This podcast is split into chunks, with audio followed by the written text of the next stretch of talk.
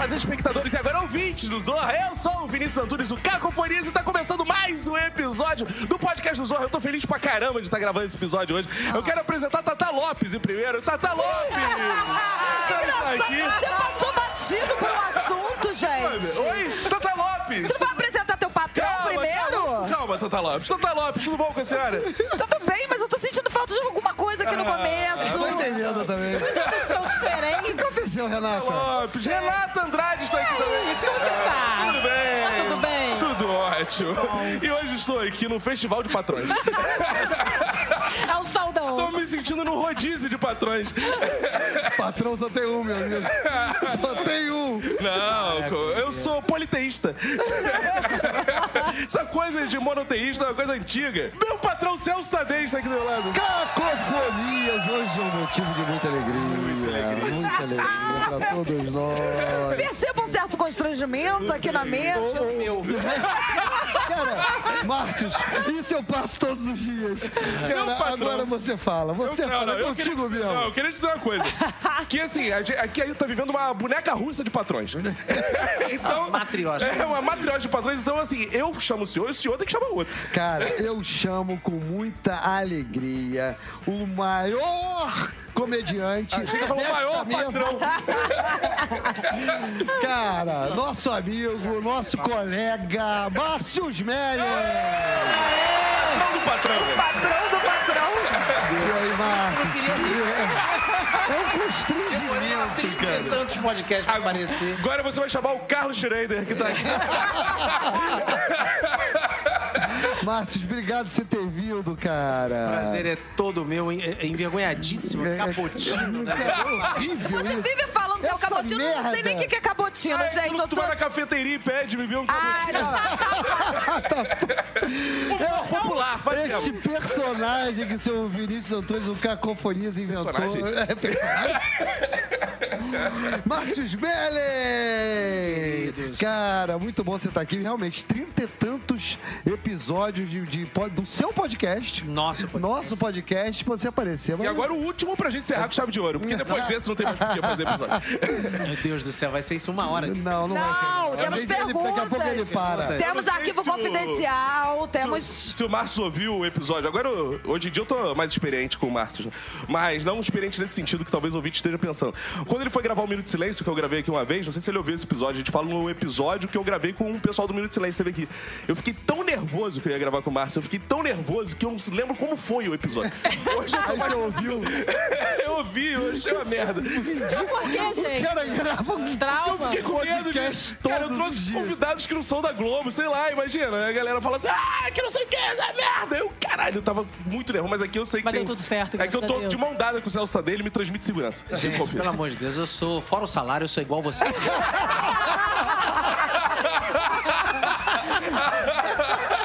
Essas horas, realmente. Márcio Smelling começou carreira no mercado financeiro. Mercado financeiro, onde- trabalhei 15 anos.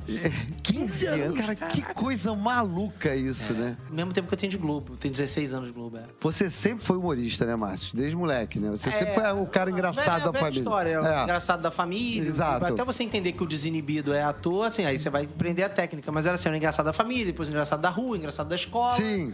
Aí você vai fazer um curso de teatro e aí, E aí vive vai. Disso profissionalmente. Mas eu, eu trabalhei no mercado financeiro como jornalista, não era economista. Ah, você era jornalista. Você-. Você fez a PUC de jornalismo. Fiz jornalismo. Fui trabalhar numa coisa nascente que tinha lá, que era o jornalismo em tempo real. Isso que a gente vê hoje, mas era pré-internet, era antes da internet. Era do mercado financeiro engraçado que ganhou dinheiro mesmo fazendo humor. Veja Gente, conclusões aí. As pessoas ainda te confundem, acham que você é filho do, do Chico Anísio, não o acham? tempo todo. Você é meio que filho do Chico Anísio por aclamação Perguntam, tempo, eu adorava seu pai. Eu- Aí eu comecei a adorar, meu pai não morreu. Aí eu, aí eu pensei, aí, pô, é um grande comediante, Chico Anísio. Então, assim, pra mim é uma honra, né? E o Chico Anísio fez meu pai numa novela, Sim, né? Caminho, das, Índias. E você faz o filho do Chico Anísio. Na escolinha. É, o Lug, o papel do Lug. Mas não é, da- não é daí, não, que vem. Eu achei que era daí, do Lug. Muito antes. antigo, É muito Porque, antes. assim, eu- eu- realmente, assim, depois que eu trabalhei com o Chico na novela, isso ganhou uma coisa. Todo comediante de sobrancelha grossa, eles acham que é feito de Chico Anísio. E eu tenho uma pinta na, na maçã do rosto que é igual a do Chico. Em algum lugar aqui, não sei qual é. Gente, É verdade, ela. Que é igual a do Chico. Porque ele E sai aí- todo dia antes de sair de casa, ele bota. Só pra ser confundido. Você era, quando era moleque, que a gente assistia aqueles programas, você era mais Chico Anísio ou mais Jô Soares? Tinha isso pra você? Cara, variava, mas eu, Variava, né? mas eu era mais Chico Anísio, porque a capacidade do Chico de, de fazer personagens Incrível. era uma coisa que eu ficava alucinado. Embora o Jô também seja uma referência e um, e um grande ídolo, né? Na verdade, eu era fissurado, fissurado mesmo no Golias. No Golias? É. E Trapalhões muito, né? Trapalhões, a infância era mais Trapalhões, cara. Trapalhões. Mas você organizava caravanas pro Jô Soares. Ah, é, tinha cada isso. PUC. Como assim? Eu levava estudante pra ver a gravação do Jô na- no SBT. Você ia junto na. na, na... Ah, sim. Não, ele organizava falava, ah, se ferra aí. Podia, não, né? Como se- Essa história é muito Não, engraçada. Com certeza era, era um jeito de, de- de pegar a menina, não é, não, Márcio? Não. Não. Conta aí, Na Netão. faculdade, qualquer coisa que Qualquer você coisa é, né, Você cara? respira para isso. Mas assim, eu organiza... na faculdade eu organizava muito junto com os amigos, né? Festas, viagens, trote, tudo. Era pra conhecer... O mercado é, de trabalho de São Paulo. E a gente levava Editora. agências de publicidade, produtoras, jornais. Ah, não era só- só o Jô Soares. Era só o jornal. Não, eu levei no programa livre do Serginho. Eu dancei lambada ao vivo no programa livre. Cara, a gente tem colegas que volta e meia vão trabalhar aqui com a gente e aí encontram o Márcio e falam assim, eu fui, eu já Seu vi calor, isso acontecer várias vezes. Fui eu numa... fiquei anos na PUC, né? Vem cá, você, você ia no ônibus, você era o cara que ficava lá, lá na frente, certinho, ou você era o cara que ficava tocando terror lá atrás Caralho, e. Ficava e... três dias sem dormir. Caraca! a viagem começava quinta à noite. Aí a gente chegava sexta de manhã em São Paulo, visitava sexta, sábado. Eram três na sexta, duas no sábado. E aí de noite festas e tal. E domingo a gente voltava de São Paulo, passava o dia em Campos do Jordão. E aí voltava pro Rio. Fazendo o que em Campos do Jordão, gente? Passear. Ah, tinha essa... Tinha, essa- era todo um, era Estela Barros, lazer. né? Momento lazer, que era assim, tudo que você plantou sexta e sábado com as meninas da viagem, as meninas com os meninos, domingo em Campo Jordão era a última chance. Tudo, cara, uma cara do Márcio, né, cara? cara, Tudo pensado. É tudo esquematizado, Cara, nada cara, nenhum, gente. Tem uma coisa do virginiano ali. Cara, não, é muito engraçado. Quem ouve, eu ficava três noites sem dormir. O o Márcio Melling, caros ouvintes, é daquelas criaturas que não bebe. Não bebe, Cara, não, não- toma nenhum alterador de humor nunca na vida, né? observa a mesa. É, observa a mesa. E dá mó medo, às vezes, porque quando É, a gente tá em exato. festa e tá na, na manguaça, que Márcio é o único que tá sóbrio olhando as merdas que a gente tá deveria seguir o fazendo. exemplo dele e não beber tanto, Tatala. Porque eu não bebo nas festas que o Márcio está. Eu bebo, mas eu não faço vergonha, não. Ah, Faz não, ela fica maravilhosa. Eu só coloco um peito esquerdo pra jogo? Coloco, mas Um enfim. pouquinho, mas é só o esquerdo. Só Márcio, mas falando de Nilópolis, você era moleque de andar na rua, de brincar na, na- Totalmente. Total. Como é que foi um pouco da adolescência e Não, infância? foi Fala assim, assim. eu morava numa casa em Nilópolis, no- na Avenida Getúlio Vargas, que era uma avenida principal, zona, assim, passava muito carro. Era impossível brincar na rua onde eu morava até os oito anos. Aos oito anos eu mudei para a rua Jornalista Hungria, que é uma rua que passa muito pouco carro. Aí ali, cara, eu não conhecia ninguém, né? Oito anos de idade. Aí eu tava, eu tinha ganho uma bola Zico. Flamenguista, que é? É, Era aquela dente de leite, não era? É, não? era. Aí acho eu que era assinada. Eu tava no terraço, assim, do, eu morava num terraço, assim, numa, num prédio de quatro andares que tinha o, o apartamento e o terracinho. Eu tava no terracinho do prédio e aí tô vendo uma garotada na rua falando assim: vem, desce, desce. Aí eu, eu? É comigo? Aí Oh. eles, é, traz a bola. Ah, que maneiro. entendi que precisavam de uma bola. É claro. Aí eu virei o dono da bola. Boa. Cara, desci pra rua e nunca mais saí da rua. Não, e não sabiam que um, um monstro que estavam criando, né? Nesse, Cara. nesses meninos. Obrigado, meninos! Um mundo se abriu. Que Aí, Cara, que aí eu maneiro. aprendi a soltar pipa, jogar bola, E de quando pique. que você desaprendeu a jogar bola? Me diz isso.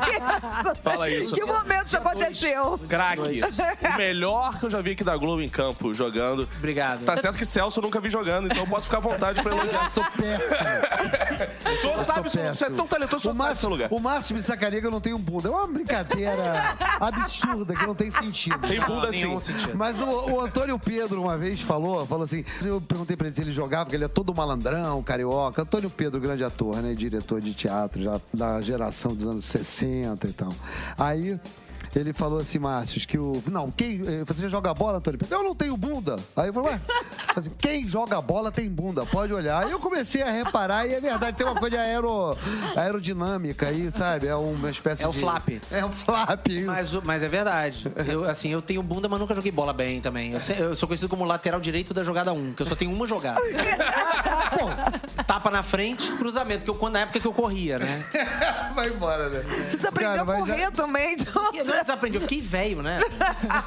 Não ficou, não, bebezito. Na época da PUC pra cá, são 19 quilos a mais. 19 quilos Pô, você era um É. palito, Eu tinha Márcio. 60 quilos. Nossa. O que a, a Porque você é magro ainda. Mas você é magro ainda, você era 60 magérrimo. pra 79 faz uma diferença. Faz, gente, Só acho que faz. isso é alto, forte, tá bem. Senhora, tá chamando esse Márcio de senhor agora? Pode. O Márcio está em tudo que é programação de futebol, tá? O Márcio lá participando. Como é que tem é hora essa que até é relação? demais, tem hora que eu viro arroz de festa, aí eu paro um pouco. Como é que é essa relação sua com o futebol? É porque eu amo esporte em geral. Futebol, sobretudo, mas esporte em geral, né? E sou muito ligado ao Flamengo, sempre torci muito pro Flamengo, sempre manifestei muito, e aí começa a ser convidado pra esse programas, e porque, pô, tudo que o pessoal de esporte quer todo dia é alguém que dá, deu uma distraída, um humorista Sim. pra, pra. Claro. Que é um assunto que envolve muita paixão e todo dia falando da mesma coisa. Subiu na tabela, vai ganhar, vai perder, não sei o quê. E por essa junção também com o jornalismo e alguma habilidade em falar, comecei a ser chamado nos programas. Márcios. Márcios Meli gosta mesmo de futebol. A gente estava na redação do Cara de Pau, trabalhávamos com um colega nosso, Zé da Silva, Sim. que vinha ser torcedor do Criciúma. Criciúma, né? E Grande Criciúma, Criciúma. grande Criciúma. Criciúma ia jogar no campo do Madureira. Isso. E o nome do estádio? Conselheiro Galvão. Conselheiro Galvão, ali do lado do E Mercadão. não no seu próprio estádio, Heriberto Rios. Zé da Silva botou pilha, Márcios topou, fizemos uma caravana De oito de pessoas. Oito Vocês pessoas foram? pra, pra. Fomos lá pro Conselheiro Galvão pra assistir Nossa. Criciúma e Madureira. E perdeu ou ganhou? Cara, Criciúma. chegou, ganhamos. Ganhamos, é ótimo, porque agora Ganhamos. virou todo mundo Criciúma. Vocês estão O torcendo pro o Criciúma no Rio de Janeiro? Meu Deus. O Zé arrumou camisa pra todos nós. Cara, quando o Alex Escobar viu, ele tava lá cumprindo uma triste matéria, fadada, matéria. fadada nada acontecer. Aí, aí viu o Márcio chegando, eu não tô acreditando. Os céus atenderam o meu pedido. Aí fez uma matéria, ficou muito engraçado, cara. Ô, Márcio, acha que o limite do humor é fazer piada com o Flamengo? Piada que o Flamengo pode. Eu fiz muito. Cara, uma vez eu fiz no Tá No Ar, uma, o Flamengo tá muito mal no campeonato. E aí eu fiz uma piada. Fazia um lançamento do pacote pay-per-view do Flamengo na Série B do ano seguinte. Minha Nossa Senhora. Você brincou mesmo. Eu brinquei com o próprio Flamengo. Perigo. Ideia minha. E aí, no mesmo dia, logo depois do programa, me ligou o Zico, que sabe que eu faço o programa com a Dinei, e falou assim: Como é que você deixou a Dinei sacanear a gente assim? Cara! E você deixou no colo da Dinei essa? Aí eu falei, pô, cara, eu falei, mas tem que deixar, né, Zico? Pro Zico ele não A responderia. gente sacaneia o Botafogo também. e tal. Maravilhoso. Pô, falar em tá no ar, Zorra, que estamos aqui no podcast. Cara, como é que tá essa vida aí, Márcio Smelling? Com o departamento de humor, hein, cara? Rapaz. Puta, coisa séria isso. Eu, eu, muito tempo da minha vida, achei que eu trabalhava muito. Hoje eu descobri que eu tinha, era folga. que eu tava vivendo uma colônia de férias. É enlouquecedor, Não, é, cara. cara, e ele é, ele é chefe do departamento de humor, ator e ainda é amigo do Serginho Grossman, que também dá um, é um outro trabalho, Que tem, gente. sempre, tem, tem sempre que tá lá, Tem né? que sempre estar lá, É, entendeu? exato, Esse é outro exato. É trabalho. uma lenda que eu tô sempre lá. Não é, não. Duas. Não, às vezes ele tá no programa da banda- esportivo, pô. Não, é. E o pessoal da banda do Serginho vai mais que o Márcio. Duas vezes por ano. Mas o Serginho é meu amigo, pessoal. Serginho, pô. Serginho é um querido, né? Você que é diz uma das sempre. pessoas mais queridas do mundo. Eu tenho muito, muita honra de ser amigo do Serginho. Agora, o resto aí dá um trabalho. Caralho, cara. Mas graças a Deus a gente tem equipes talentosas, grandes autores É. em volta. E aí a gente consegue. Levando, dividindo responsabilidades. Agora você tá com a pedreira, Celso. É verdade. É, rapaz. Ela muito me é o apoio aos programas de variedade, o Se Joga, que vai estrear com os quadros novos. O Márcio tem isso. O Márcio tá coordenando essa parte de humor aqui da, da Globo, né? E tá faz... criando espaços. O esporte, vocês pô, entraram lá também fazendo Soy Louco por Ti Copa América. Soy Louco- que Soy Louco ficou... por Copa América. Soy Louco por Copa América, que ficou muito legal, né? Foi mais uma entrada do, Esporte. Foi. do humor. Cara, o humor, ele tem essa, essa capacidade de se espalhar de diversas formas. Aham. O humor é muito moldável, assim, o humor ele pode ser um interprograma, como é o Choque, ele pode ser um quadro, como isso a Globo não mostra, como é o Sou Louco por Copa América.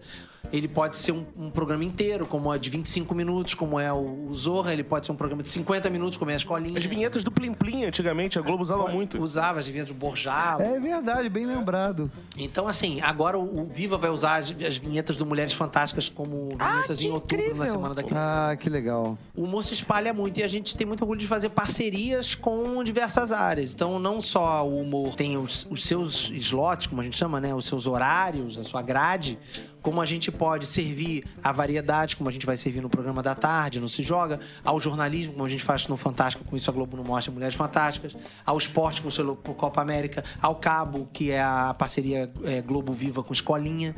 E por aí a gente vai se espalhando e quanto mais o humor se espalhar, pra mim é um prazer. Agora é engraçado você estar falando isso, né? Porque a gente, hoje em dia, por exemplo, na política, já teve humorista. Hoje em dia, é onde que é que ele foi, foi eleito? Presidente. Foi. Não, não foi presidente, não. Foi o Bolsonaro? Presidente. Sim! Que- É Ucrânia, uma coisa. Não, tem, o, tem o da Ucrânia. Isso. Achei que tava falando do Bolsonaro. É, não, mas tem não. o Tiririca também, pô. Deputado. É, tem, tem sim. vários Você acha que o humor, o humor vira coisa séria quando chega nesse âmbito da política? Como diria o Chico Anísio, o humor é tudo até engraçado, né? O humor ele tem a obrigação, eu acho, de dialogar com, com o que está acontecendo, né? E o humor ele é muito crítico, cáustico, provocativo, é da natureza do humor, né? O humor é oposição a tudo.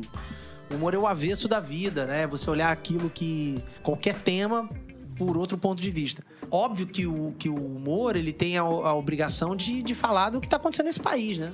É. E a política é um dos principais assuntos desse país. Então, se a gente fala de comportamento, de religião, de, de vida na, na tecnologia e tal, como temas que estão aí, né? Política é um deles. E a obrigação do humor é ser cáustico, provocativo e levantar questões. O humor não tem obrigação de concluir nada. Mas de levantar sempre, né? Ele dialoga com a sociedade, ele se conecta Exato. com ela, ele tem sintonia com a sociedade. Ele tem a obrigação de entender a temperatura dela, falar um pouco do seu tempo, né? Sempre foi assim. Você vê, o- todos os presidentes da história do país foram retratados por grandes chargistas através do humor. Sim. Você pode contar a história do Brasil através de charge. Através do Sim. humor, é, exato. Né? Do- através do humor, através de... E já há um bom tempo, né, cara? Isso é um, um longo tempo que. É, desde né? o Barão de Tararé, Sim. início do século Sim. passado, passando por Pif-Paf, por Pasquim e Caceta Popular, Planeta Diário, assim, eu, é, preciso pra falar só do humor impresso, mas quando veio do rádio, Exato, tinha exato. PRK30, que já falei, por aí vai, né? E com a popularização do vídeo, acho que também é através do vídeo, né? A gente vai ver, se a gente for resgatar, tem imitação de tudo que é presidente, já na televisão, né? O Caceta e Planeta fez É. anos. Agora, te fazer uma pergunta, assim, do auge da minha ignorância, eu não consigo entender. Eu acho que talvez hoje o nosso ouvinte também não. Explique pra gente de forma mais didática possível. Como é que é essa coisa de você fazer o que aos olhos do espectador parece ser o mais maneiro de tudo, que é, pô, ver o Márcio lá, a gente acompanhava você nos caras de pau, ver você na escolinha. Eu via você no Zé quando você participava. Caraca, era engraçado pra caceta no improviso. E você, de repente, vira um cara que é um executivo. o que, que escolha parece tão assim? Anti-humor, né? Essa coisa do executivo e do humorista. Como é que você conciliou isso e foi essa Na opção? real, assim, é, uma das condições para eu assumir esse lugar é que eu não abandonasse a carreira, né? Eu não virei executivo. Aham. Eu adicionei esse, esse outro lugar nas Aí coisas é loucura, que eu faço, né? Assim, não encerrei a carreira. Por isso que eu, eu tô na escolinha, mas tô lá fazendo como ator, como tava no Tá No Ar, Uhum. como vou estar no, no nosso próximo programa que vai entrar em janeiro no ar. Eu vou estar Mas você deve fazer também. muito menos do que fazia, né? É, hoje eu faço menos. Primeiro por uma escolha mesmo, assim, chega uma hora que você começa a, a trabalhar um pouco menos, assim, a respirar. Mas na verdade eu tirei mais foi o teatro e o cinema, assim, porque a televisão eu sempre fiz assim um programa por ano. Sempre foi minha média, assim. Porque eu gosto, sempre gostei muito de escrever. Escrever e atuar, então, pra mim, assim, são, são coisas que eu não abro mão. Então eu adicionei o executivo. O executivo entrou numa de abrir espaço pra todo o resto, pra uma galera muito boa que tá aí, que são vocês, né? Tá aí, que estão aí fazendo, construindo, criando.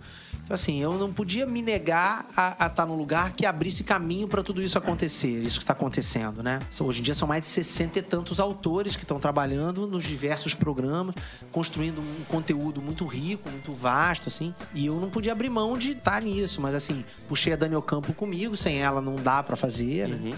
E em cada programa eu eu- a gente vai promovendo gente, delegando e fazendo as pessoas crescerem, aparecerem. Isso pra mim é que importa. É, Não, e é você- fazer sucessor, é tá é, abrindo espaço, abrindo. Eu me vejo como aquele cara que tá só com o facão ali na frente, abrindo, mas vindo um povo atrás. Existe um é entretenimento pra você também. Ver esses programas dão certo, né? De certa forma, é como se você fosse seu, tudo seu, né? Cara, né, Tem o seu toque e tal. Mas assim, é uma, é uma. Pra mim, o prazer de realizar, de ver a coisa acontecer, pra mim é o principal. Cara, Assim, desde que na, na PUC eu tinha mais prazer.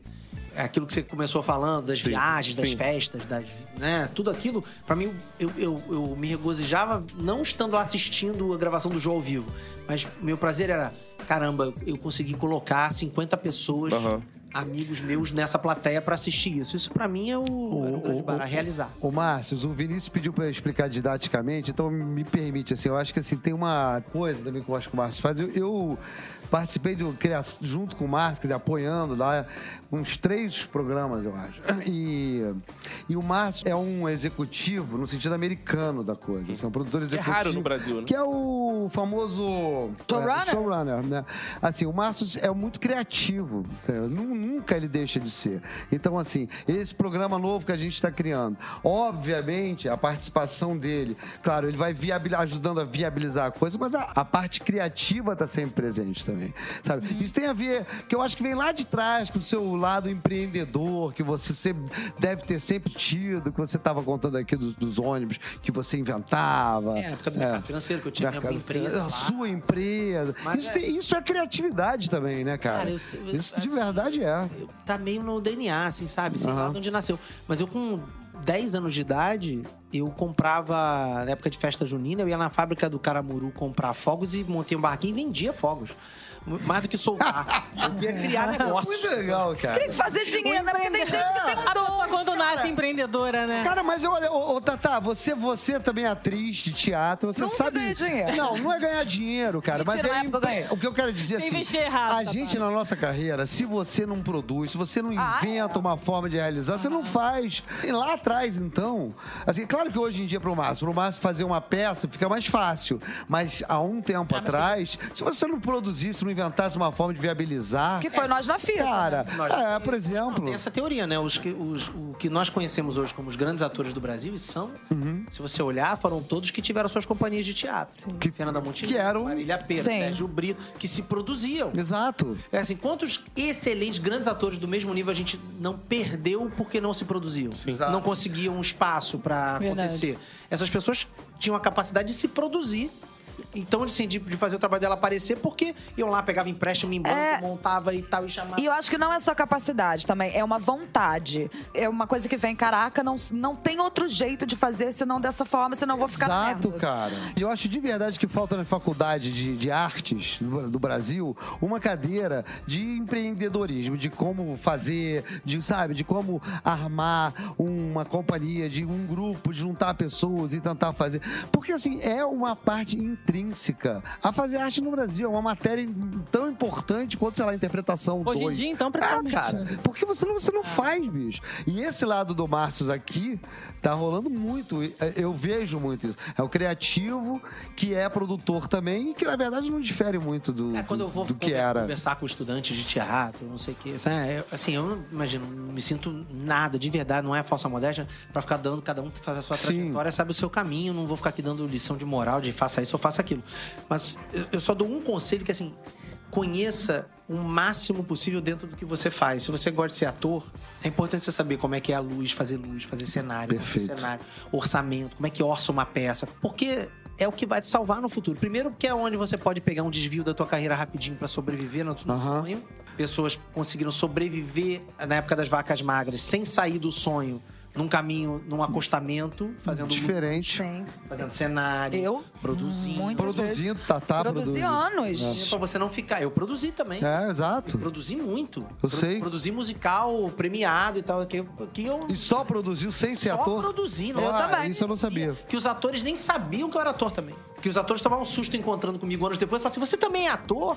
Claro, cara, isso é fundamental, Márcio. Como o Márcio disse, você tem um sonho, você quer fazer aquilo. Vamos dizer, eu resumo tudo isso, sabe, Márcio? Contar história. A gente gosta de contar história. Então, existem algumas formas, às vezes atuando, às vezes escrevendo, produzindo. É, e mesmo assim, essa É. carreira é difícil pra Dedel. Muito, Ela cara. é muito difícil. Eu, assim, eu, eu tô na, na TV Globo há 16 anos. Eu, eu tenho mais tempo de carreira sem ganhar dinheiro do que ganhar dinheiro. Ainda hoje. O bom é quando ganha muito, né? É. Vale a pena apostar. Não desistam, né, gente? Vale a Vai que você se transforma. É é coisa assim, cara, eu, de verdade, eu nunca tive preguiça. Zero. Era uma coisa assim, eu, eu acordava, meu irmão, com a faca nos dentes Isso é todo verdade. dia. E eu resistia aos longos momentos em que nada acontecia. Porque é aí que você prova o quanto você quer estar nessa brincadeira. Porque acontecem longuíssimos momentos em que você fala assim, fudeu, não vai acontecer nada. Agora, uma coisa interessante que eu acho nessa sua carreira, né, principalmente executiva, que é só as reviravoltas. Eu lembro a primeira vez que eu, re- eu tava na programação ainda aqui da Globo, que eu recebi o DVD do Tá No Ar, Isso. ir ao ar. Eu tinha lido o texto já. Eu falei, porra, isso aí não, não vai, ao pra frente. não vai ar jamais, né? Eu li os textos antes e tal. E tava rolando lá, pensava, ah, não, tal. E, é o- e outra impressão que a gente tinha lá, e se for, vai aquela coisa ultra caricatural, pra aliviar, tal, pra não ser... E foi um programa ultra realista, ó. Eu lembro do dia que eu recebi o Não, foi DVD Tá demais, eu me lembro também. Cara, toda a programação rodeou, a mesa ficou assim. O que que é isso que está passando na televisão? Que vai passar na televisão. Mesma loucura. coisa Zorra, que você pegou um programa, né? Que tem até uma reportagem que você com o Maurício falam isso pro jornal, que é que estava no mundo da fantasia, né? E trouxe pra realidade. É um programa ultra realista também. Então você tá também aí marcado por essas reviravoltas dentro da carreira. E Isso foi um. Deve ser muito arriscado, né? Por um lado, porque você, quando muda, a chance de errar é muito grande. Pô, mas se você não jogar com a possibilidade do erro, você tá ferrado. O grande lance é você, é isso, não ter preguiça, não ter medo de errar, porque a gente tá sujeito o tempo todo a errar. Agora eu tô apavorado com o programa novo que a gente tá escrevendo. Imagino. Pode ser tudo, inclusive um fracasso. Ele pode ser um puta sucesso, pode ser um puta fracasso, mas assim, a gente vai se arriscar. E vai estrear, porra, um ano depois de tirar o Tá No Ar, a gente já vai botar outro programa. Com parte do elenco, com uma outra pegada. É difícil, cara. Toda vez que a gente tem um programa novo, É um... você zera o jogo. Mas É, mas eu- o que eu ia achar interessante, que eu acho que o Márcio tem, é uma inquietação artística. sabe? Parece que tem um bichinho, não sei, Márcio, É posso estar isso. enganado. É. um bichinho que tem aqui Isso é muito legal. Que quando a coisa começa a sentar, Márcio vem e dá um, um beliscado na gente Pô, no eu tenho que lançar a Zorra. roseira. Ou, é, isso eu acho muito legal. Porque assim, a zona de conforto não existe pra mim. O, o, o Tá No Ar nasceu porque eu saí de um outro produto. Que também foi uma, assim, eu acho que grande parte da minha trajetória devo aos nãos que eu disse também. Isso eu tenho certeza que vai dar errado. Não quero.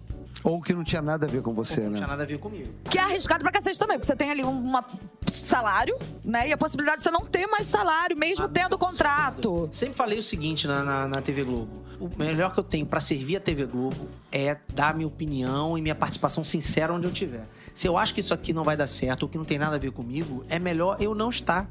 Abrir mão de aplicação, de tudo. Eu abri mão da minha equipe na época, vitoriosíssima, que vinha do Cara de Pau, que a gente estava trabalhando anos juntos, e fui começar do zero uma outra ideia. E na época eu falei pro Xereda, eu falei assim, pô, eu sei que você tá chateado que eu tô saindo desse programa. A minha forma de te pagar isso é tendo uma outra ideia. E eu vou ter uma outra ideia e vou fazer essa outra ideia vingar. E aí, três dias depois, eu, eu tive a ideia do Tá No Ar. Comecei a, a tudo do zero, juntar os parceiros. Foi o Tá No Ar que levou ele a, a, fazer a encomenda do Zorra, né? A você e o Tá Maurício. No Ar entrou no ar, Sim. deu super certo. E aí o Zorra tava com um declínio de audiência, já um, um O projeto. Zorra Total. O Zorra Total, que eles julgavam que tava já envelhecido, eles queriam dar uma mexida, não sabiam qual. Mas... E aí eles me chamaram e- e eu chamei o Maurício para ser minha dupla de novo nesse projeto e pedi carta branca e fomos estudar o que, que a gente poderia fazer e ainda mantendo o antigo no ar. Lembra? A gente manteve o antigo Lembro. um ano. Foi, foi. Caraca. Então eu herdei o antigo, o Tá No Ar e o novo Zorra, tudo ao mesmo tempo ali. Sim. E conforme você vai acertando, né? Acertou o Tá No Ar, acertou o formato do Zorra, você vai se sentindo mais confiante pra arriscar ainda mais ou fica aquele cagaço assim, pô, tô esperando que eu acerte de novo. A responsabilidade aumenta ou você fica mais louco Não, pra... você sobe a tua barra, né? Você sobe a barra. Você entra num holofote assim, tem a turma que torce pra você errar, a turma que você desagrada Sim, os outros. sim. E ao mesmo tempo você subiu a barra. Você acertou um, acertou dois. Você marcou um, dois. Aí você te dá uma bola de novo. Mas você... Você se desafia também, né? Porque Mas eu, eu, É. eu gosto é disso. Isso que eu ia dizer, você fica querendo romper consigo mesmo, porque o, o- dos caras de pau pro Zorra atual, é uma linguagem muito diferente. É. né? Então você vai se reinventando. Você fazia um programa que era ultra popular, com um- uma linguagem pastelão, e hoje você. Com oito ce- com, com- o Zó tinha quatro cenas. É, né? E. No mesmo período, no mesmo Exato. espaço de tempo do. E você rompe pra esse programa realista. E você não é que você negue esse popular, porque você fez no, no Cara de Pau, por exemplo. Então, qual o momento que você chega Faço assim, na cara? escolinha. Faz na escolinha. É. Então, qual o momento que você fala assim, não, aqui é pra isso, aqui é pra isso, porque tem gente que carrega sempre o mesmo estilo, né? E você tem, consegue transitar entre vários estilos. Eu acho que isso é um diferencial do cacete, Pô, né? barato é brincar mesmo, né? Eu agora com esse programa novo, toda hora eu tô quase falando o nome do programa novo, mas não posso. Mas eu agora com esse programa novo, por exemplo, eu- é assim, eu tô conversando muito com a, com a Lilian Amarante e tal, que vai ser a diretora, pra gente mudar uma forma de captar, né? Eu quero, eu quero, eu quero uma outra linguagem, assim, que tá na minha cabeça, como é. Mas e pra eu conseguir vender o que tá na minha cabeça? Que a câmera faz assim, ó. É. Mas o barato é você fazer linguagens diferentes pro programa. Senão você fica sempre, sendo sempre o mesmo cara. Não, e outros parceiros e outras. E eu acho que, assim, ainda mais agora nessa posição de, de diretor de gênero, no caso do humor. Pô, fazer sempre. Eu tenho a obrigação de botar vários programas no ar. Botar Diferentes, né? diferente. É porque tem gente que assume uma assinatura e vai a vida inteira, né? Que também, assim. E tudo bem, né, certo. também. É, tudo bem, né? Mas cara? não é a tua marca essa. Cara, Não, eu gosto, cara, eu gosto de, de- de, assim, eu acho que cada ideia ela tem, ela se escreve. Aham. Tem assim, o Tá No Ar, quando a gente bolou Tá No Ar, uma rede de televisão, assim, como é que eu vou escrever isso na mesma velocidade? Eu penso assim, eu tenho que ir na velocidade que as pessoas trocam de canal hoje em dia. E essa velocidade é aquela ali. E eu tenho que obedecer aquela linguagem visual, e o realismo, e as diferenças de filtro de cada canal. Eu tenho que ir no gênero, enfim. Quando eu vou bolar um programa como o Zorra, que tem que obedecer um pouco que era o formato antigo, mas ao mesmo tempo tem um conteúdo novo, mas eu tenho que acelerar um pouquinho, assim, qual é a medida que eu acelero? E a edição, pra mim, é o fundamental disso tudo. É lá que o programa nasce. É ali que a gente dialoga com o cognitivo do espectador, né? O Isso a Globo não mostra. O Isso a Globo não mostra tem, um, tem uma, um requinte estético ali que é invisível. É um hacker que invadiu os arquivos da TV Globo e tá falando com você. Ele não tem um off, ele não tem uma narração, ele não tem Não, é nada. muito. Eu tava comentando hoje com o Dudu Rios. Cara, que legal isso, Ele né, é cara? cena colada com cena e ele tem uma narrativa que se escreve ali, sem nenhum ator. E, de certa forma, você mostra pro público que ele é mais inteligente do que acham que ele é, né? Porque eu acredito que você deve ter ouvido muitas vezes, ah, mas isso o público nunca vai entender. O público, o que eu aprendi nesses anos de, de carreira é assim: o público compra qualquer código, desde que ele entenda o código. Sim. Então, assim, se você vender o código pro público, ele sabe assim: ah, tá, eu vou ver um negócio que corta rapidinho e vai cortar minha piada no meio, mas eu vou ver logo uma outra, ele compra. Se você disser pra ele assim: ó, aqui não vai ter nenhum ator te guiando, você vai ver uma cena colada com cena, colada com cena, e você vai entender que é alguém que invadiu a TV Globo e tá brincando com esse arquivo e manipulando ele. Ok também. Ele compra. Você identifica nesse- nesses programas novos, né?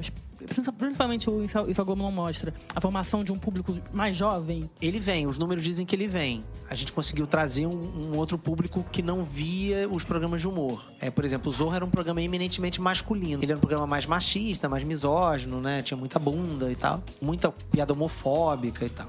A gente quis dar uma, uma virada nesse quadro. E aí você vai virando, você traz um público novo. O Zorro, por exemplo, ele é hoje mais visto, visto mais por mulheres do que por homens. Isso É, era inimaginável. É. A maioria do público de televisão é mulher. Então, só aí você aumenta o seu público. Sim. Sim. Perfeito. A gente trouxe um pouquinho mais de A e B, a gente fez uma retenção do público antigo, a gente fez uma troca boa, que a gente chama, né? Outro diferencial que trabalha nas equipes do Márcio nota é que assim, você também potencializou o papel do roteirista. Antes, a gente pensava em humor, a gente pensava geralmente no ator, por si só. E os roteiristas têm muito- um papel muito importante dentro do trabalho É, dos seus núcleos do roteiro. Porque o que que acontece? Historicamente, sempre me incomodou o fato de que você valoriza, você conhece e valoriza muito mais os comediantes, quem tá na frente da tela, do que quem trabalhou por trás. Com raras exceções. Mas mesmo o Max Nunes Max é muito, Nunes. muito conhecido na nossa bolha. Sim, Sim. o público não sabe quem é O Max público Nunes. não sabe quem foi Max, não, sabe, não saberia apontar o Max Nunes na rua. Exato. Se ele ainda tivesse aqui entre Eu ia falar, gente, se for imagina apontar hoje em dia, ia ser meio perrengue também. Porra, Marcos Lázaro, que escreveu a vida inteira Chico, pra Moacir Franco, Sim. Celso Tadei. Celso Tadei. Você sabe- não, Você não escrevia. Assim, grandes escreve. roteiristas, assim, eu trabalhei com Elisa Palatinic, que era mais grande autora, Aham. escrevia pra mulher comunista. Assim, pô, o público não sabe, os bordões que foram criados. Tipo, O, o bordão da Lady Kate, o Tô Pagando, foi criado pela Manuela Dias, que é autora de Justiça, que vai escrever a próxima novela das nove. Você nunca vai associar Nunca. Maravilhoso. pagando a Manuela Dias, vai associar a Lady Kate. Então isso sempre me incomodou. Então eu, assim, eu, eu, eu trabalhei muito, mas assim, outros parceiros trabalham muito. O Gel sempre teve muito essa luta da valorização dos autores. É deixar claro que aquele texto que está sendo dito foi escrito por alguém. Alguém escreveu aquilo ali. E quanto mais parece improviso, mais foi escrito. Porque o barato, é assim, quanto melhor um texto, mais parece que ele foi que, ele não, que ninguém escreveu. Exato. Sim. Cara, Parece que aquilo foi inventado ali na hora. Mas assim, a valorização da, da tela pra fora nem é muito a minha praia, assim, porque assim, isso é quase impossível. O legal é que a gente seja invisível mesmo. Sim.